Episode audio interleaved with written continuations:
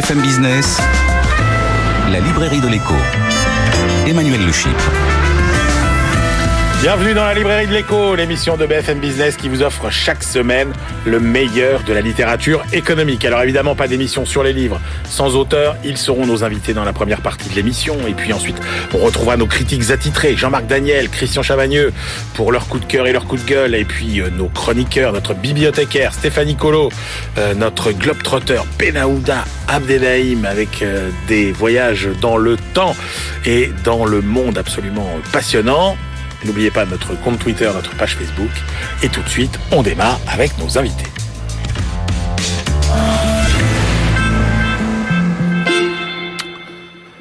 Dans un an, presque jour pour jour, la France aura choisi son prochain président ou sa prochaine présidente.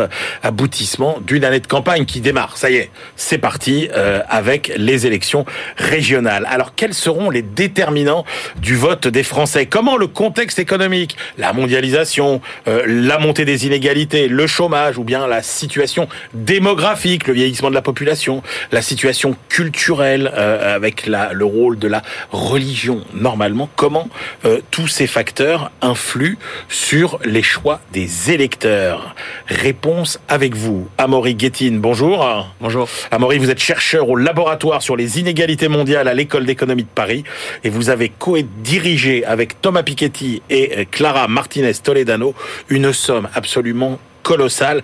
Clivage politique et inégalité sociale, une étude de 50 démocraties entre 1948 et 2020, c'est aux éditions EHESS Seuil Gallimard. Et puis la vie démocratique, eh bien, ce ne sont pas que euh, les élections, c'est aussi ce qui se joue dans l'entreprise et notamment avec les syndicats, la vie euh, syndicale, la représentation syndicale. Comment les syndicats ont-ils pu autant décliner en France, s'éloigner autant euh, des centres d'intérêt des salariés Eh bien, c'est ce qu'on va voir avec vous, Paul Santelman. Bonjour.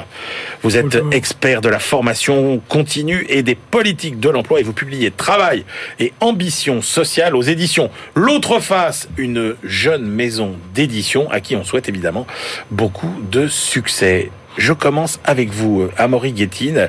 Alors, juste un mot quand même euh, pour que vous nous expliquiez en quoi a consisté ce travail absolument colossal d'étudier euh, toutes les données dans 50 pays sur 70 ans.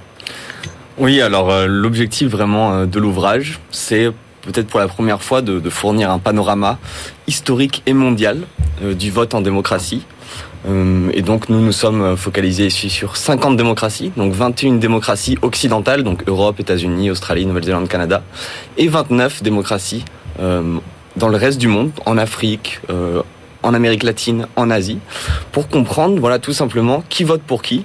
Euh, et selon quels critères Et selon quels critères, en fonction du revenu, du diplôme, de votre appartenance religieuse ou encore de l'âge du genre. Alors, on a plein de, de présupposés euh, comme ça. Euh, Est-ce qu'il y a, par exemple, un vote euh, de classe est-ce qu'on vote en fonction du fait qu'on est riche ou qu'on est pauvre?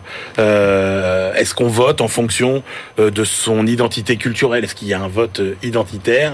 Est-ce que ça, c'est des choses qu'on arrive à repérer ou pas? Oui, tout à fait. Et justement, ce qui est intéressant, c'est que la réponse à cette question, elle varie énormément, non seulement dans l'espace, mais aussi dans le temps.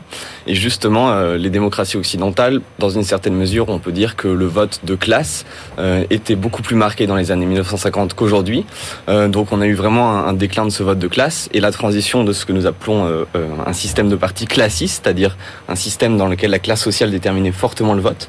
Ouais. un système que nous appelons d'élite multiple, dans lequel euh, le revenu et le diplôme, donc ces deux dimensions de la classe sociale euh, qu'on peut considérer, euh, séparent les électeurs dans deux coalitions, c'est-à-dire que les élites économiques continuent de voter à droite, tandis que les élites, disons, diplômées aujourd'hui sont tournées vers les partis de gauche Alors, écologistes. Ah donc une complexification très importante. Donc pour bien comprendre, en, disons, jusque dans les années 80, il y avait plutôt les catégories sociales populaires qui votaient plutôt plutôt à gauche, c'est ça? Voilà, exactement. Donc, si vous prenez le revenu, le diplôme, le patrimoine, euh, les électeurs euh, les plus défavorisés dans ces trois dimensions-là votaient euh, majoritairement pour les partis de gauche. D'accord. Tandis que les électeurs les plus favorisés votaient majoritairement pour les partis de droite. Et donc le revenu et le patrimoine continuent de déterminer euh, le vote de droite. Donc les, les, les, plus riches, les plus aisés continuent de voter à droite. Mais les plus diplômés, donc les, ceux qui ont vraiment bénéficié de, la, de, de, l'expansion du système euh, d'éducation supérieure, eux se sont tournés de plus en plus vers les partis de gauche et en particulier les partis écologistes. Alors ça c'est quelque chose que vous démontrez alors aux États-Unis de façon spectaculaire, mais aussi en Europe.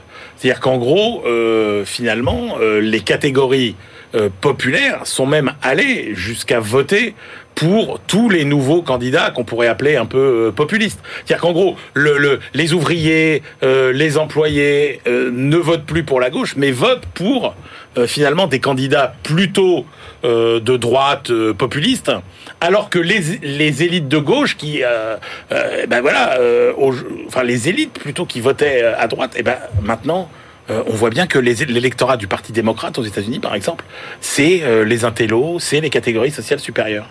Voilà, c'est vrai. Alors c'est un petit peu plus complexe que ça, euh, parce que le clivage racial, bien sûr, euh, rentre en compte, et dans la mesure où les électeurs noirs votent encore très très massivement pour le Parti démocrate, donc plus de 90% euh, des Afro-Américains votent, ceux qui votent votent pour le Parti démocrate de manière très stable depuis les années 1960, et ces électeurs-là sont beaucoup plus défavorisés socialement. Donc ils continuent de voter pour le Parti démocrate. Donc on préserve une forme de vote de classe ici, mais euh, clairement une partie des catégories populaires blanches se sont tournées effectivement vers le Parti républicain. Alors est-ce qu'on peut parler de, de montée d'un vote identitaire? Oui, on peut parler euh, de montée d'un vote euh, identitaire, mais il faut aussi se rendre compte que euh, ce vote identitaire, il se nourrit aussi euh, du déclin des clivages économiques et euh, sans doute que euh, les, la transformation idéologique euh, du Parti démocrate et plus généralement des partis sociodémocrates socialistes dans les démocraties occidentales, avec notamment euh, la modération de leurs programmes euh, économiques, a joué un rôle aussi dans, euh, pour permettre hein, l'émergence de ces clivages identitaires et leur prise d'importance dans l'espace politique. Alors, est-ce que la montée des inégalités sociales explique l'évolution des votes? Alors c'est très complexe comme question, mais euh, effectivement, on peut, on peut penser que dans une certaine mesure, la montée des inégalités euh, a permis de nourrir ces clivages identitaires dans la mesure où euh, les partis qui jadis étaient euh, les, les, garants de, de, de, de, la défense de l'égalité, donc les partis communistes socialistes, euh, ont aussi pris part à cette transformation, à cette montée des inégalités. Et donc, euh, on peut considérer aujourd'hui que une partie de, la, du déplacement des catégories populaires vers ces nouveaux partis, d'extrême droite en particulier, c'est aussi nourri voilà, de cette transformation idéologique. Mais est-ce que c'est payant de, de s'attaquer dans son programme électoral à un sujet comme les inégalités? Est-ce que c'est un sujet auquel les électeurs sont sensibles? Alors oui, je pense que c'est un sujet euh, pour, lequel les électeurs sont sensibles. D'ailleurs, les, enquêtes d'opinion le montrent, et le fait que ces sujets-là sont encore au cœur des débats politiques, euh, on n'a pas encore été complètement abandonnés des élections, montre que c'est un sujet euh, très important. Cependant, voilà, pour, pour vraiment que ces problématiques-là prennent de l'importance, il faut que les programmes soient véritablement ambitieux. Et donc la convergence aussi des partis traditionnels sur les problématiques économiques a participé de, euh, disons, euh, la perte d'importance de ces clivages de classe aussi, je pense. Et oui, parce que comme l'offre euh, économique s'est rapprochée finalement entre les, les, différents candidats, la segmentation, elle s'est faite sur d'autres sujets.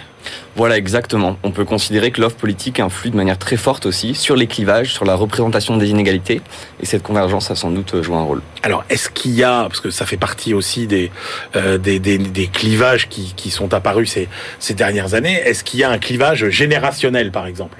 Est-ce, est que dans le vote, il y a euh, bah, les jeunes d'un côté, les vieux de l'autre, voire les jeunes contre les vieux, les vieux contre les jeunes Alors c'est une question très intéressante. Il y a beaucoup de travaux en sciences politiques qui suggéraient ça justement, qui est un, un, un nouveau clivage générationnel. Mais nous, lorsqu'on combine un peu toutes les données disponibles, on voit qu'en fait ce clivage générationnel, il a toujours existé depuis les années 1950. C'est-à-dire que les électeurs les plus jeunes sont toujours un peu plus favorables aux partis de gauche, de manière générale. Et il n'y a pas non plus de, tendance croissante ou, d'évolution très claire sur le long terme de ce clivage-là. Donc les électeurs plus jeunes, oui, votent un, peu plus à gauche, mais c'est pas un, trait particulièrement euh, saillant. Ce qui est intéressant, en revanche, c'est vraiment euh, l'émergence de ce clivage éducatif au sein des nouvelles générations. C'est-à-dire que le fait que les électeurs les plus diplômés se soient tournés à gauche s'explique surtout par le fait que les électeurs jeunes les plus diplômés soient tournés à gauche, tandis que les électeurs jeunes euh, qui, en quelque sorte, ne bénéficient pas de l'évolution du système éducatif, eux, se sont tournés euh, vers les partis euh, conservateurs. Ah ouais, donc c'est là que se forge le, le clivage. Or, si j'essaye de me rappeler les travaux notamment de, René Raymond, il, il, expliquait en fait on, on vote pas à gauche quand on est jeune et à droite quand on est vieux. C'est-à-dire qu'en gros, il y a peu de gens qui changent d'opinion politique euh, euh, au long de leur vie. Donc ça veut dire que ce clivage, au fur et à mesure que ces gens vont vieillir, bah, il va perdurer. Oui, exactement. C'est-à-dire euh, le, fait qu'on observe ce nouveau clivage éducatif au sein des, nouvelles générations suggère que, à mesure que les anciennes générations prennent une part décroissante de, l'électorat, on, pourrait observer un, renforcement de ces formes de clivage. Alors là, euh, à Morigettine, très clairement, on a brossé des grandes tendances un peu au niveau euh, euh, mondial. Est-ce que ce que vous avez dit là, par exemple, est vrai pour la France? Oui, oui, absolument. Alors la France, c'est un cas particulier et très intéressant dans la mesure où l'élection de 2017 a pour la première fois conduit à une vraie fragmentation de l'électorat en quatre quarts selon exactement ces critères de revenus et de diplôme, et selon deux axes politiques, un qu'on peut qualifier d'économique, voilà, donc les problématiques économiques continuent de jouer un rôle, et un, euh, un axe euh, plutôt, euh, disons, identitaire. Et donc, ces quatre cas-là, c'est d'abord Emmanuel Macron qui représente, disons, un pôle internationaliste inégalitaire, euh, un pôle ensuite de gauche qui serait plutôt internationaliste euh, égalitaire, donc plutôt à gauche sur les problématiques économiques et sur les problématiques sociales. Euh, l'extrême droite qui, elle, représente un pôle, disons, nativiste et égalitaire. Et ensuite, Fillon, un pôle nativiste inégalitaire. Donc on a vraiment une fragmentation de l'électorat en quatre quarts. Et donc quand on a cette... cette description que, vous venez de faire, est-ce que vous avez une idée des thèmes sur lesquels se feront le, la campagne, les, les, sujets qui seront vraiment clivants et sur lesquels se feront le vote? Encore une fois, je pense que ça dépend très fortement de l'offre politique. C'est-à-dire qu'on peut considérer euh, une union de la gauche qui serait suffisamment ambitieuse pour que les problématiques économiques euh, convainquent euh, les électeurs de gauche et donc qu'elles prennent plus d'ampleur dans l'élection. À l'inverse, on pourrait considérer que ces partis-là seraient trop fragmentés et donc n'arriveraient pas à, pousser ces messages-là. Et là, on pourrait voir des clivages identitaires plus forts se dessiner. Tout est possible. Donc vous dites de l'audace dans l'offre Sans doute. Et sinon, effectivement, les Bolsonaro, les Trump... Euh, voilà, c'est des gens qui ont réussi euh, à émerger euh, rapidement s'il y avait quelques pays dans le monde dans lesquels il faudrait, je sais pas, qui mériteraient d'être racontés pour, je sais pas, une situation remarquable, qu'est-ce qui vous a le plus frappé, vous, dans votre panorama mondial? Alors, un grand résultat du livre, c'est vraiment de déconstruire l'idée selon laquelle les pays occidentaux seraient un petit peu exempts davantage que les pays non occidentaux de clivage identitaire. Euh, et au contraire, on voit que c'est l'Occitan qui, dans une certaine manière, s'ethnicise ou se tribalise là où euh, un certain nombre de pays non occidentaux voient des clivages de classe plus clairement se, dessiner. Euh, le Brésil est vraiment un cas très clair, notamment avec l'élection de Lula da Silva en 2002, qui met en place des politiques qui bénéficient très fortement aux plus pauvres. Et là, on voit vraiment un vote de classe très clair se dessiner. Les électeurs les plus défavorisés, autant en termes de revenus que de diplômes, votaient massivement pour le PT. Et ce clivage, il a en quelque sorte perduré jusqu'à aujourd'hui. Alors, Paul Santelman, dans, dans le même contexte que celui qu'on vient d'évoquer, euh, donc le contexte de la mondialisation, euh, euh, du chômage, du creusement des inégalités, on se dit finalement, ça aurait dû être du pain béni pour, pour les syndicats. Or, pas du tout. Le syndicalisme en France n'a jamais été dans une situation aussi dramatique. Oui, tout à fait et dans, dans, une grande indifférence de, de, la classe politique. Ben oui. En fait, toutes les composantes de la classe politique ont laissé ce, ce déclin du syndicalisme euh, se, se développer. Et aujourd'hui, on est vraiment à une situation en Europe où la France bat les records de sous-implantation du syndicalisme. Alors juste, est-ce que vous avez quelques chiffres pour nous donner euh, des ordres de grandeur? Alors, 8 à 9% d'implantation syndicale dans le secteur privé. Donc sur les 20 millions de salariés du privé, euh, les, les 10 syndicats, hein, parce qu'il y a les grandes centrales syndicales représentatives auxquelles s'ajoute la FSU solidaire. Donc ces, ces 9% de syndiqués se, se diffusent sur une dizaine de syndicats. Est-ce qu'il y a eu un âge d'or du syndicalisme en France?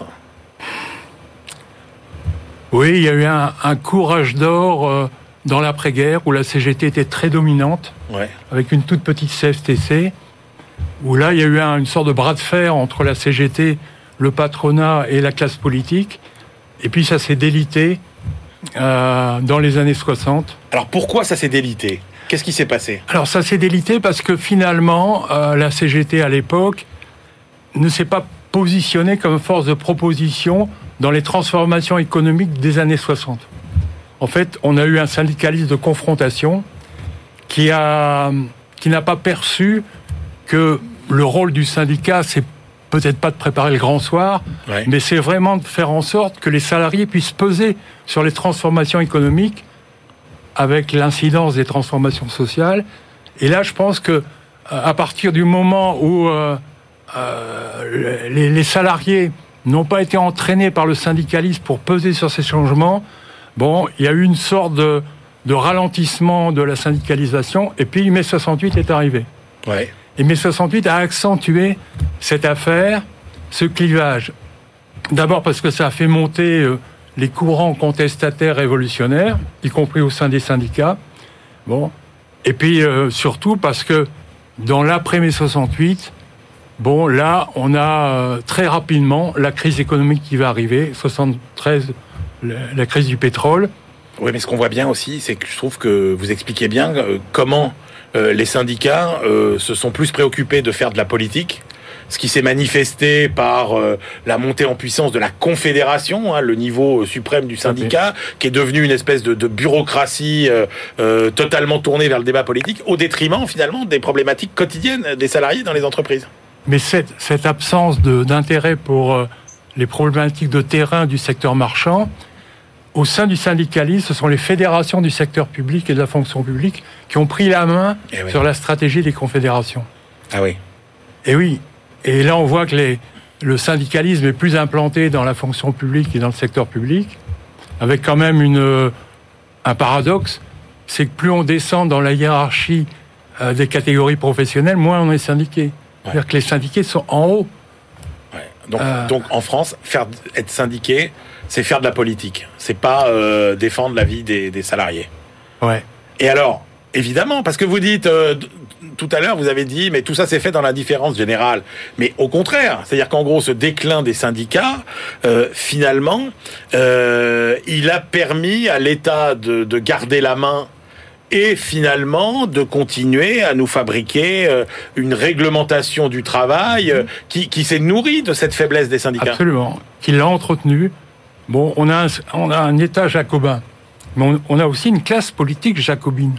C'est difficile de trouver dans, dans l'éventail de la classe politique un courant qui est véritablement décentralisateur, qui est véritablement euh, ouvert à un dialogue social dynamique et qui en même temps est euh, force de proposition par rapport aux transformations économiques. Alors que vous dites bien dans votre livre que euh, le point commun de tous les syndicats efficaces dans le monde, c'est des syndicats qui mènent des actions euh, décentralisées, euh, avec une grande présence euh, sur le terrain, tout le contraire de ce qu'on fait en France. Quoi. Et oui, sur la, sur la politique de l'emploi, sur les politiques de formation professionnelle, le syndicalisme a vraiment quelque chose à dire, parce que d'abord, ça impacte, le chômage impacte qui?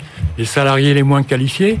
Donc il y a vraiment une réflexion à avoir, mais pas simplement une réflexion, une action et quand on voit que le régime d'assurance chômage français, qui est géré par les partenaires sociaux, a laissé l'État euh, intervenir sur la politique de l'emploi avec les résultats qu'on connaît, c'est-à-dire qu'on a une politique de l'emploi qui n'est pas très efficace.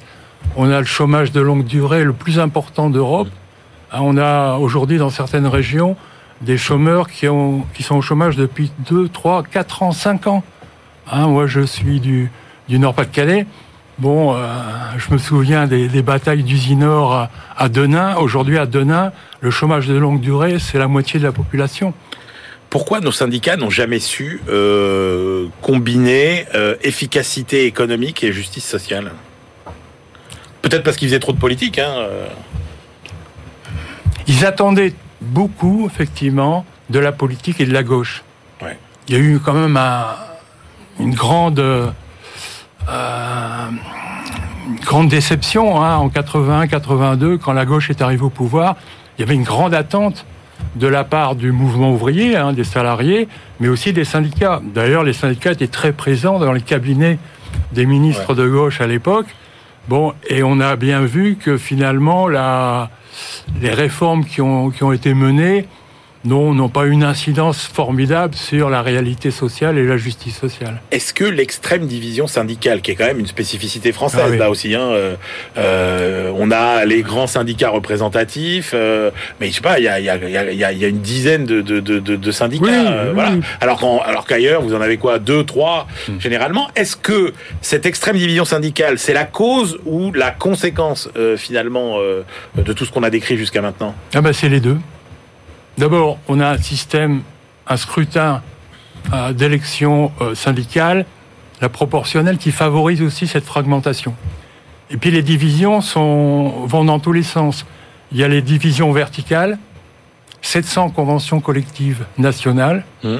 mais aussi départementales, qui fait que tous ces syndicats sont focalisés sur un dialogue social d'en haut, Bon, ils ont abandonné le terrain. Les unions locales, les unions départementales, les unions régionales sont désertées. Les salariés ne les connaissent même pas.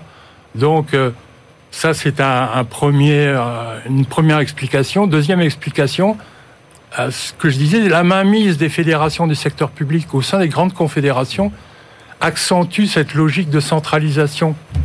Est-ce qu'il y a un sujet sur le financement? Alors évidemment, les cotisations dans avec un, faible niveau de syndicalisation, les cotisations suffisent bah pas à faire vivre le syndicat. Donc on a des subsides de l'État. Et puis l'État a, entraîné le syndicalisme dans euh, une gestion paritaire ou une gestion tripartite de tout un tas de dossiers, l'origine d'assurance chômage, la formation professionnelle, etc., qui crée aussi un peu des rentes de situation pour le syndicalisme. Un syndicalisme faiblement implanté est présent dans des centaines de commissions et de sous-commissions euh, nationales, régionales, départementales, sur des sujets où finalement ils sont euh, prisonniers et neutralisés par euh, les fonctionnaires, par l'État. Qu'est-ce qu'on fait Est-ce parce que qu'est-ce qu'on peut proposer Qu'est-ce que vous vous proposez pour aller vers euh, un, syndicalisme, je sais pas, plus dynamique, plus efficace, plus en phase avec les attentes des salariés, sachant qu'en plus on n'a pas ah. évoqué du tout tu les sujets sur euh, euh, la révolution digitale, les nouvelles façons de travailler, etc. Est-ce que cette révolution technologique, économique, c'est pas aussi une opportunité pour essayer de, de refonder tout ça? La diffusion du numérique, le défi écologique sont vraiment des opportunités pour le syndicalisme de s'emparer de ces sujets sous l'angle des pratiques de travail, des organisations de travail, des techniques, des choix technologiques à faire. Le syndicalisme doit se réapproprier cette logique de force de proposition. Alors tous les syndicats ne sont pas exactement dans la même position par rapport à cela. Il y a un syndicalisme de transformation qui se dit il faut peut-être quand même arriver à négocier avec le patronat sur toutes ces transformations, mais ça partira du terrain.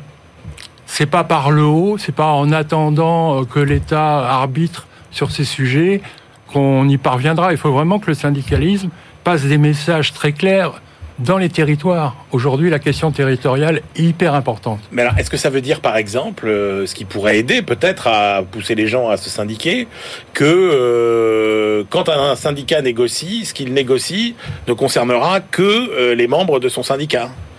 C'est une forme de syndicalisme un peu clientéliste, vous voyez Ouais, mais là, bon, il faudrait d'abord... Ce qui se fait dans d'autres pays. Hein. Mais déjà, dans les accords d'entreprise, il faut savoir que les, les délégués syndicaux non élus ont le monopole des accords d'entreprise. Ce ne sont pas les élus, parce que, bon, ah, le, sujet est complexe, mais il faut quand même savoir que dans une entreprise, bon, il y a les délégués du personnel, il y a les délégués élus, qui aujourd'hui sont regroupés dans une nouvelle structure qui s'appelle le CESE, hein, le Comité économique social.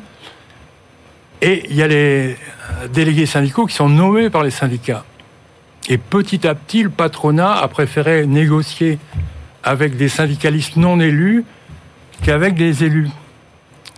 Et donc aujourd'hui, on a vraiment à peut-être à réfléchir sur le sens et le contenu des accords d'entreprise. Pour cela, moi je suis partisan d'une solution, qu'on change le scrutin euh, proportionnel pour un scrutin majoritaire. Le syndicat qui arrive en tête à la majorité des élus face au patron. Et il peut s'engager vis-à-vis des salariés sans expliquer que c'est à cause des autres syndicats qui n'arrivent pas à faire passer ces propositions. Là, il y a un vrai débat à avoir, mais ça signifie quand même qu'il faut remettre en cause le dialogue social dans l'entreprise. Ça partira de là, hein, ça partira pas du haut. Merci beaucoup, messieurs. Je rappelle vos deux livres. Euh, Amaury Guettine avec Clara Martinez Toledano et Thomas Piketty. Euh, vous êtes les chefs d'orchestre de cet ouvrage collectif qui s'appelle Clivage politique et inégalité sociale. 50 démocraties passées au crible depuis 1948, publié par les euh, éditions EHESS Gallimard. Seuil et puis Paul Santelman, Travail et ambition sociale aux éditions L'autre face, jeune maison d'édition, je le rappelle. Et ben voilà, c'est la fin de cette première partie. On se retrouve tout de suite avec nos chroniqueurs et nos critiques. BFM Business, la librairie de l'écho. Emmanuel Le Chip. On se retrouve pour la deuxième partie de cette librairie de l'écho. Nous retrouverons nos chroniqueurs euh, pour la fin de l'émission. Benahouda Adelaide, notre globetrotter, Stéphanie Colo, notre bibliothécaire. Mais tout de suite, nos critiques attitrés vont se livrer à leur coup de cœur et leur coup de gueule. On commence avec Christian Chavagneux. Bonjour Christian. Bonjour. Christian, le, le lecteur, le critique euh, d'Alternative économique, éditorialiste éminent bien évidemment, et puis Jean-Marc Daniel à ma droite, professeur émérite à l'ESCP, critique lui euh, euh, titulaire, j'ai envie de dire, de la Société d'économie politique. On commence avec votre choix, Christian. le choix, c'est la 5G, le livre de Sébastien Dumoulin, alors qu'il n'a pas appelé la 5G, qu'il a appelé la guerre mondiale des ondes. C'est publié chez Le vrai titre, c'est comment les États-Unis ont voulu tuer Huawei, hein, parce que c'est de ça dont, il est question. Et du coup, le livre, le premier intérêt du livre, c'est de nous dévoiler un petit peu ces entreprises chinoises dont on entend souvent parler, mais qu'on connaît pas bien. Donc, euh, euh, on a son fondateur qui fonde l'entreprise en 1987. Il vient d'une famille euh, qui est plutôt pauvre, hein, et il passe dans les services scientifiques de l'armée. Puis il fonde sa PME de commutateur téléphonique, très stratégique, comme personne le connaît. Il va commencer par s'installer dans les campagnes chinoises, et comme ça marche bien, il va aller dans les villes chinoises. Et quand il va se développer dans le reste du monde, il va faire pareil. Les pays pauvres, les émergents, et quand ça marche bien, il va dans les grands pays industrialisés. Ça a toujours été sa, stratégie. Et en, une vingtaine d'années, il devient le numéro un euh, des équipements téléphoniques mondiaux, le numéro deux des téléphones, euh, des téléphones euh, portables. Vraiment absolument impressionnant. D'où vient ce succès absolument incroyable de Huawei? C'est, je trouvais, le, deuxième intérêt du livre de nous dire d'où ça vient. Évidemment, on est en Chine, donc des coûts mhm. salariaux très bas, et, et l'entreprise en a vraiment beaucoup bénéficié mais aussi une R&D absolument incroyable. Elle fait partie des cinq entreprises au monde qui investissent le plus en R&D. Et puis, bien sûr, toute la politique industrielle chinoise, tout l'appareil financier et d'État chinois qui est derrière, une ligne de crédit de 30 milliards à taux d'intérêt bas, euh, ça aide quand même à se développer sur les marchés internationaux, euh, des euh, tarifs fonciers avantageux, des subventions, etc. Toute la politique industrielle chinoise derrière. Et ça, ça fait de Huawei le champion mondial de la 5G et l'un des champions mondiaux de l'intelligence artificielle. Les Américains ne supportent pas. Donc il y a ces fameuses accusations d'espionnage. Et donc là, moi, j'apprends dans le livre. Euh, alors l'auteur nous dit tout ce que les, Américains disent euh, contre Huawei, c'est faux. Hein. L'auteur est pro Huawei. Il faut savoir de la première page à la dernière page. D'accord. Donc est-ce qu'il a raison ou pas? Je suis pas assez spécialiste, mais en tout cas, il est pro Huawei toujours. Hein, ah, sur, tout, le livre. C'est jamais de leur faute. Euh, ils sont blancs comme neige. Quand, on les attaque, c'est faux. Regardez quand on nous dit, par exemple, les autorités chinoises vont passer par le matériel Huawei pour récupérer toutes les infos du mmh. monde et les, toutes les infos du monde, c'est nos villes, c'est nos voitures, c'est tout qui va être réglé par la 5G et l'Internet connecté. regardez, ils ont fait un truc, moi j'ai appris ça, ils ont dit aux autorités anglaises, aux espions anglais, vous prenez tout notre matériel, vous le démontez tout ce que vous voulez, de millimètre par millimètre. Est-ce que vous avez trouvé quelque chose? Ils trouvent rien.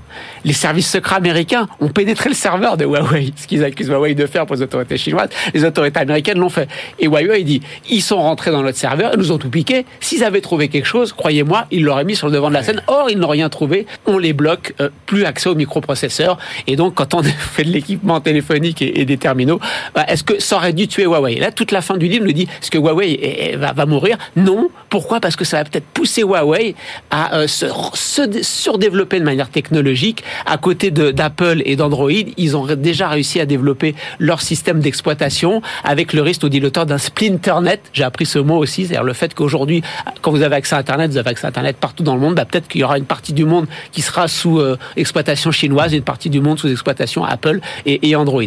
Une, enquête absolument fascinante. On n'est pas dans James Bond, mais presque. Et euh, bon, il faut le savoir, je le répète encore une fois, l'auteur à chaque fois dédouane Huawei de toute attaque. Bon.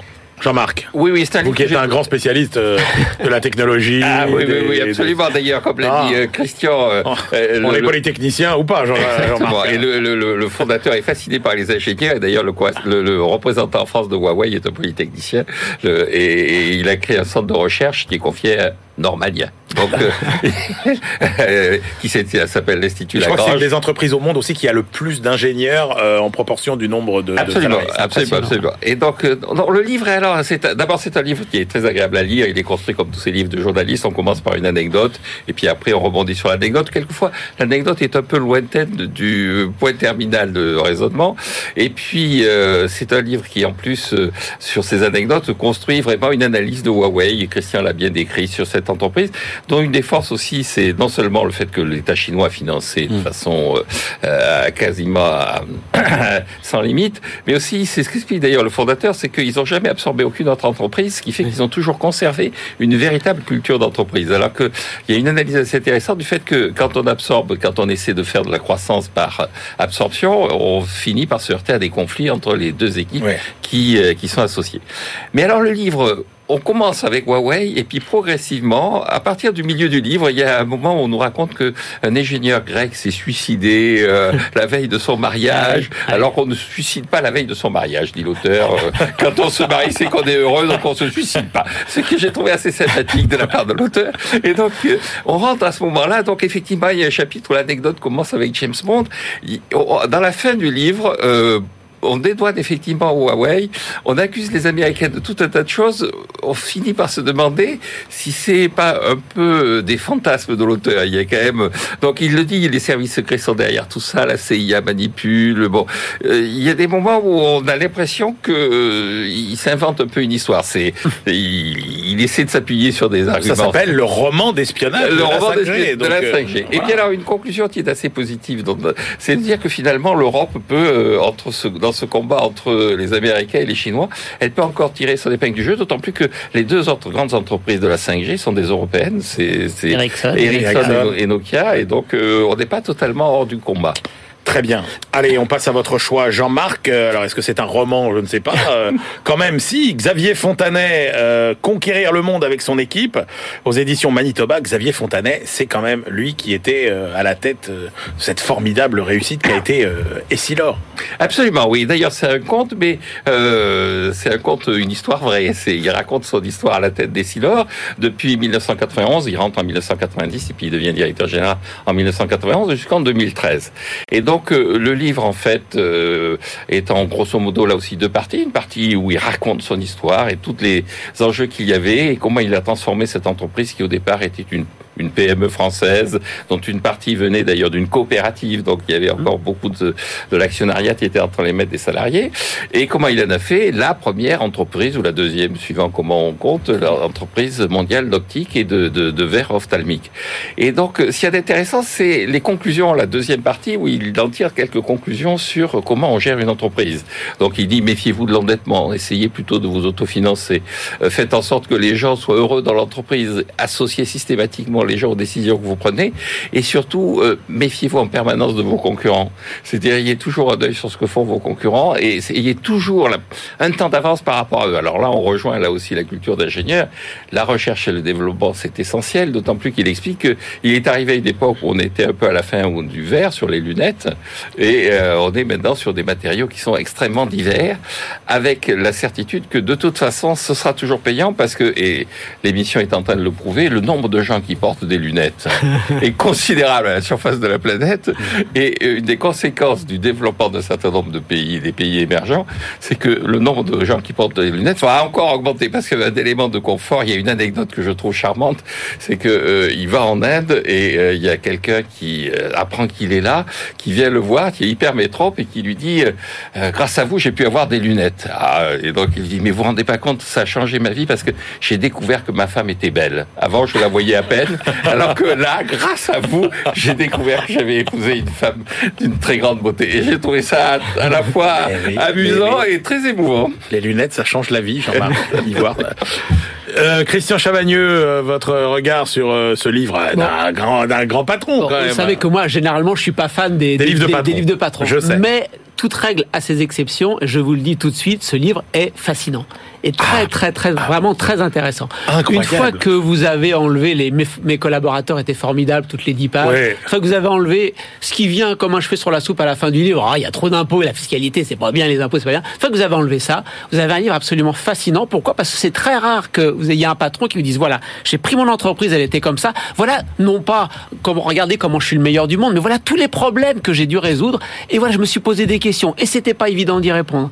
Donc, euh, quand il arrive à, à Essilor, l'entreprise fonctionne pas très très bien. Il y a beaucoup d'activités, beaucoup font des pertes, l'endettement monte. Qu'est-ce qu'on fait? Bon là, il raconte bien, mais la stratégie n'est pas très originale. Il a fait ce que tout le monde fait dans ces cas-là, c'est-à-dire qu'il se recentre sur le meilleur business, il dégraisse parce qu'une fois que vous enlevez de la masse salariale, bah, le résultat d'exploitation ça monte tout de suite, et il cherche des gains de productivité sur euh, sur ce qui reste le, le cœur de métier. C'est ce que tout le monde fait, mais encore faut-il le réussir. Et là, visiblement, il l'a bien réussi. Et après, il se dit bon, une fois que j'ai fait ça, je ne vais pas en rester là. Je veux devenir le leader mondial. Qu'est-ce que je fais? Et là, il dit est-ce que je dois, par exemple, je suis, une entreprise multinationale. Est-ce que je dois tout centraliser la décision ou est-ce que je dois la décentraliser dans tous les pays où je suis? C'est loin d'être évident comme réponse. Est-ce que je dois automatiser ou délocaliser? C'est loin d'être évident. Et à chaque fois, Xavier Fontane nous dit voilà, j'ai été confronté à telle ou telle décision, je sais pas quoi faire. Et il y a dix pages. On arrive là, on est juste avant le milieu du. Et là, il y a dix pages sur comment il décide de déstabiliser son principal concurrent en passant par le marché américain. C'est fabuleux. C'est rien que pour ces dix pages, vous pouvez tout jeter si vous voulez, mais ces dix pages-là, ah tous les étudiants en business vont lire, tous les patrons doivent lire ces dix pages-là.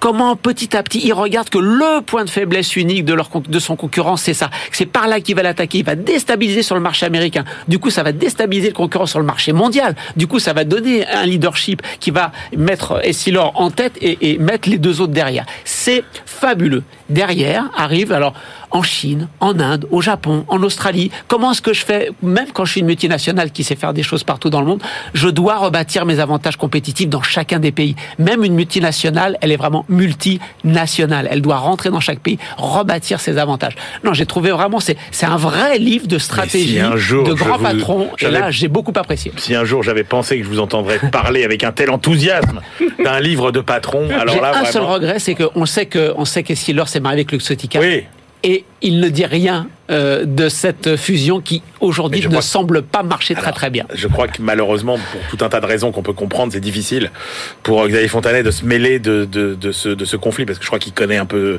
tout le ah, monde. Il connaît je crois que c'est compliqué, c'est compliqué pour lui de, la tête de, de s'exprimer sur, oui, sur, le sujet. Je pense qu'il connaît bien le sujet. Eh ben merci messieurs. Eh ben tiens, on va aller euh, dans une euh, petite entreprise, enfin petite, dans une entreprise en, en difficulté. Euh, ça se passe à La Souterraine. C'est Stéphanie Colo qui nous refait l'histoire. Vous allez voir, c'est passionnant. BFM Business, la librairie de l'écho. Les livres d'hier et de demain. Bonjour Stéphanie. Alors Stéphanie, on se, on se replonge dans une histoire euh, proche, une histoire euh, sociale. On est en France, et on commence dans les années 60. C'est dans les années 60, effectivement, avec la BD Sortie d'usine, les GMS, la désindustrialisation et moi. C'est une bande dessinée de, du journaliste Benjamin Carl avec les dessins de David Lopez. Et en fait, Benjamin Carl retrace l'histoire de ses salariés de GMS depuis le début de l'usine à la souterraine en 1963 jusqu'à sa reprise en 2017. Les salariés menacent alors de faire sauter le site pour éviter la fermeture. Alors justement, euh, il nous fait euh, le flashback finalement. Hein. Effectivement. comment on en est arrivé là? Et voilà, et on replonge en 1963 à la souterraine. Les Français découvrent à l'époque le mépris de Godard ou encore les tontons euh, flingueurs au cinéma. le premier hypermarché Carrefour ouvre ses portes dans l'Essonne à Sainte-Geneviève-des-Bois. On est en plein 30 glorieuses, dans une France beaucoup trop centralisée. De Gaulle crée la DATAR, la délégation interministérielle à l'aménagement euh, du territoire et à l'attractivité régionale. Les entreprises sont alors incitées euh, à délocaliser leur production en région, moyennant des indemnités. C'est ce que fera la Socomec, euh, qui s'installe à la souterraine pour fabriquer à l'époque des portiques de balançoires et des jouets pour enfants. À la fin des années 60, face à la concurrence italienne, le patron restructure l'entreprise dans les véhicules agricoles, parce que c'est aussi ça l'histoire de ce site. Il a changé huit fois de nom ah et de production depuis 63. À l'époque, constitué en syndicat, les salariés euh, réussissent à obtenir les 35 heures sans diminution de salaire euh, euh, mmh. dès 1986. Mmh. Hein, était-ce bien raisonnable? Après six jours de grève, là n'est pas la question. Et à l'époque, la lutte, rappelle Benjamin Carl, la lutte servait à gagner des acquis sociaux. Eh oui. Aujourd'hui, juste à gagner son emploi. Mais oui, mais euh, quand je vous dis, est-ce que c'était raisonnable? C'est-à-dire que est-ce que les difficultés, et notamment les difficultés de compétitivité de GMS, ne viennent pas aussi de, de là? C'est pas ce que semble dire Benjamin Carl dans la BD. C'était pas un problème de compétitivité. Euh, mais bien un problème de, des repreneurs finalement. Pour Benjamin Carl, euh, il, a rencontré l'avocat des salariés euh, qui aide les salariés. Il est, et cet avocat explique que c'est un cas d'école finalement cette euh, cette usine GMS. Les repreneurs sont toujours adoubés par les donneurs d'ordre et ne viennent pas hmm. pour développer le, le, eh business ni chercher de nouveaux débouchés, mais en fait pour obéir à PSA ou Renault. Là, c'était le cas en l'occurrence. L'auteur nous parle de l'opération Raoul. L'opération Raoul. C'est le nom de code donné par euh, PSA à l'opération qui devait mener à la fermeture du site. PSA a voulu faire porter le chapeau aux ouvriers après la découverte de pièces défectueuses, sauf que ces mêmes pièces n'étaient même pas produites sur le site. Euh, ah donc euh, ça avait provoqué un énorme scandale sur place. Passionnant, merci beaucoup Stéphanie. Allez, on quitte la France et on prend le grand large avec Benahouda Abdelhaim, notre globe-trotteur. BFM Business, la librairie de l'écho. Les livres d'ailleurs.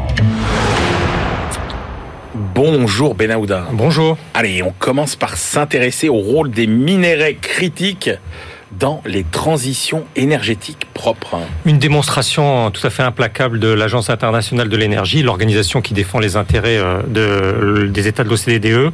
Il va falloir extraire beaucoup mais vraiment beaucoup plus de minerais pour sortir eh euh, les panneaux solaires, euh, les turbines d'éoliennes et autres euh, véhicules électriques requis par cette transition. Dans ce domaine, d'ici à 2040, les besoins en cobalt, en cuivre, en lithium, en, nickel, en terres rares, etc., je ne vais pas vous faire toute la liste, seraient au moins 30 fois supérieurs au volume actuel. Or, les projections restent très en deçà.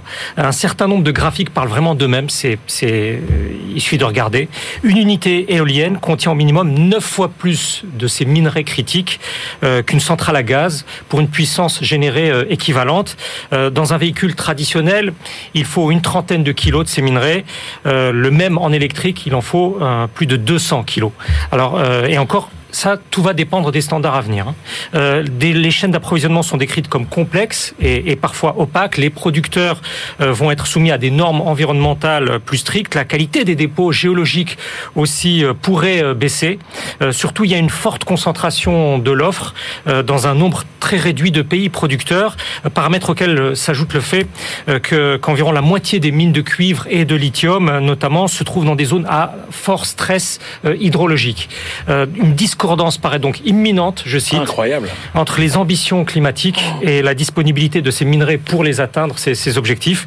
Des facteurs de risque substantiels peuvent donc conduire, euh, nous dit-on ici, à un resserrement des marchés et à de nouveaux cycles de prix haussiers qui ne pourront alors que ralentir la transition énergétique. Et si l'on suit ce document de, de l'AIE, il en va de la mise en œuvre réelle pratique de l'accord climatique de Paris. attendez, concrètement, euh, si on met, si on regarde à la fois les problèmes d'efficacité énergétique et d'offre, c'est on va droit dans le mur, quoi. C'est exactement ce incroyable, que dit Incroyable. Ah, J'avais jamais vu la démonstration euh, faite de façon aussi. Et qu'il faut euh, plus de mines et, et, bah, partout dans le monde. Bah, exactement, hum. aussi implacable. comment les banques chinoises financent-elles le risque forestier? C'est quoi, quoi, le risque forestier Alors, le risque forestier, c'est ce risque de déforestation qui est financé par les banques. Ah Donc c'est un rapport qui ne va pas exactement dans, dans, le sens du discours international de la Chine comme acteur essentiel de la préservation euh, de la biodiversité, comme le président Xi Jinping s'y est engagé lors d'un sommet des Nations Unies euh, en octobre 2020. Euh, alors c'est une coalition d'organisations non gouvernementales spécialisées qui ont élaboré un projet qui s'appelle Forest and Finance, qui travaille sur le lien entre ces investissements bancaires et financiers et le risque de déforestation en Asie du Sud-Est, en Afrique centrale et orientale et, et puis au Brésil. Alors c'est le chercheur néerlandais euh, Ward Wardermarm qui ses co-auteurs qui ont, qui ont procédé à l'analyse euh, de données bancaires de Chine entre janvier 2016 euh, et avril 2020. Vous, imaginez la quantité de travail que ça, ça, dont, il a fallu faire preuve. Et ils estiment tous que ces établissements ont fourni pour 15 milliards de dollars de financement à des productions de matières premières qui ont provoqué la déforestation euh, dans ces régions. Euh, c'est-à-dire que la production de pâte à papier, euh, d'huile de palme, de caoutchouc, de soja, etc., il n'y a que les institutions financières du Brésil qui consentent bien davantage de volume de prêts, sauf que la différence essentielle, c'est que le Brésil finance le Brésil et la Chine finance le reste du monde. Alors les flux chinois les plus importants, c'est la banque ICBC pour le chimiste Sinochem dans des activités d'extraction et de commercialisation de, caoutchouc. Et d'après ce qu'en disent les auteurs de ce rapport, les normes requises de financement dits responsables ne sont pas respectées. Ils réclament ainsi que ces banques chinoises euh, œuvrent à une révision de leurs procédures. Une partie des préconisations, c'est de mettre fin à l'accord de financement lorsque l'entreprise bénéficiaire ne se conforme pas à un bon niveau de performance ESG, ESG pour environnement euh, social et, et gouvernance, ou en tout cas n'entreprend pas euh, le nécessaire pour s'amender. Ok, ok. On reste en Chine. Euh, ben tiens, racontez-nous comment les, les, médias euh, chinois traitent le sujet de la vaccination. Oui, c'est un, récit d'État en fait. Euh, c'est rédigé par le, C, le SCCS, pardon. C'est un centre d'études à Stockholm sur la, Chine, soutenu par l'industrie euh, suédoise. Pour rappel, AstraZeneca est un laboratoire suédo-britannique, ça a son importance. Karl Strange, pardon, décortique comment les, les organes de presse étatique de Pékin contre les accusations de diplomatie vaccinale euh, des vaccins anti-Covid en échange d'influence géopolitique. Alors, ils ont passé au crible, euh, grâce à un logiciel, 12 000 articles. Euh, voici ce qu'il en ressort selon cet analyste suédois. Le propos officiel chinois véhiculé vise à dénoncer le nationalisme vaccinal géo-égocentrique de l'Occident. il y a aussi tout un aspect de promotion de l'innovation et du volontarisme scientifique chinois dans une compétition internationale. Mais avec par ailleurs une remise en cause de la méthodologie euh, des concepteurs occidentaux de, vaccins à, ARN messager. Euh, les Chinois, eux, paradoxalement, privilégieraient, ou alors je retire le paradoxalement, la sécurité du patient sur le taux d'efficacité. Et la terminologie employée relève aussi de, assez constamment de l'altruisme, largement vers les pauvres de ce monde, celle d'une puissance du Sud vers d'autres pays du Sud. Toutefois, les exportations de ces vaccins chinois dépassent largement les dons vers l'étranger. Euh, on voit que les tarifs facturés, en croisant les sources, euh, se révèlent globalement plus élevés que les doses américaines ou européennes, euh, qui elles-mêmes sont plus chères que les vaccins russes ou indiens. Rapport de prix de 1 à 5 entre le Sputnik V russe et le Sinovac chinois, par exemple. L'auteur estime que l'État chinois promeut tout simplement en fait les intérêts de ses fabricants pharmaceutiques mmh. face à la big pharma dans une perspective de future superpuissance mondiale. Bah, c'est vrai que si, euh, ça c'est des travaux d'économistes, hein, s'il y avait eu une répartition mondiale euh, des vaccins et pas nationale, bah, il y aurait eu beaucoup moins de morts euh, à l'échelle de la planète. Merci beaucoup. Benahouda Abdelhaim. Allez, c'est l'heure de nos ultimes choix. BFM Business, la librairie de l'écho. Les livres de la dernière minute. Jean-Marc Daniel, quelle est votre dernière sélection pour aujourd'hui? Je ne pouvais pas quitter cette semaine sans parler de l'empereur, sans rendre hommage à Napoléon. Bah, Alors je l'ai fait de façon relativement modérée, c'est-à-dire je me suis appuyé sur le dernier numéro hors série du Monde qui est consacré à Napoléon. Donc il est abordé sur différents sujets. La partie la plus intéressante, c'est qu'il y a toute une série d'articles sur comment Napoléon est perçu à l'étranger et qu'il n'a pas laissé forcément un souvenir euh, très très. Il y a des pays où on adule Napoléon. Euh, oui, alors c'est le français le plus connu, mais en Espagne on n'a pas un souvenir très ému de Napoléon. Juste un mot là, parce qu'on n'en parle jamais. Son bilan économique, euh, Napoléon, c'est quoi? Je crois qu'il y a, de, très vite deux choses. Il faut se souvenir qu'il a créé la Banque de France. Il faut se souvenir que, ah, en son temps, il a favorisé une certaine politique industrielle. Il est à l'origine du sucre de betterave. C'était quoi sa vision de l'économie? Mais sa vision de l'économie, comme disait Chaptal, qui était un de ses ministres, il prenait l'économie pour un vaste régiment. Bon, très bien, voilà, c'est clair. Christian Chabagneux, votre dernier choix. Biographie de Charles Tillon, ministre ah euh, communiste de De Gaulle, euh, plutôt plutôt oublié, qui a nationalisé Air France, qui a lancé Orly, qui a lancé Aéroport de Paris. C'est son petit-fils qui a récupéré tous les carnets de son grand-père, et donc ça nous donne une biographie euh, très très riche. un mutin qui a failli mourir au bagne, militant CGT, militant du Parti communiste dans les années 30, fondateur des FTP, des Français partisans pendant la pendant la deuxième guerre mondiale, qui sera complètement trop critique de Moscou, donc purgé par le Parti communiste, qui au moment de la déstalinisation revient, qui finira sa vie en écrivant des livres, notamment sur l'histoire des, FTP, l'histoire de sa vie. Ah, un personnage fascinant. Je l'ai, figurez-vous, j'ai récupéré ça de la bibliothèque de mon père. Eh L'histoire des FTP, absolument un personnage formidable. Voilà, c'est la fin de cette librairie de l'écho. On se retrouve la semaine prochaine et d'ici là, bonne lecture.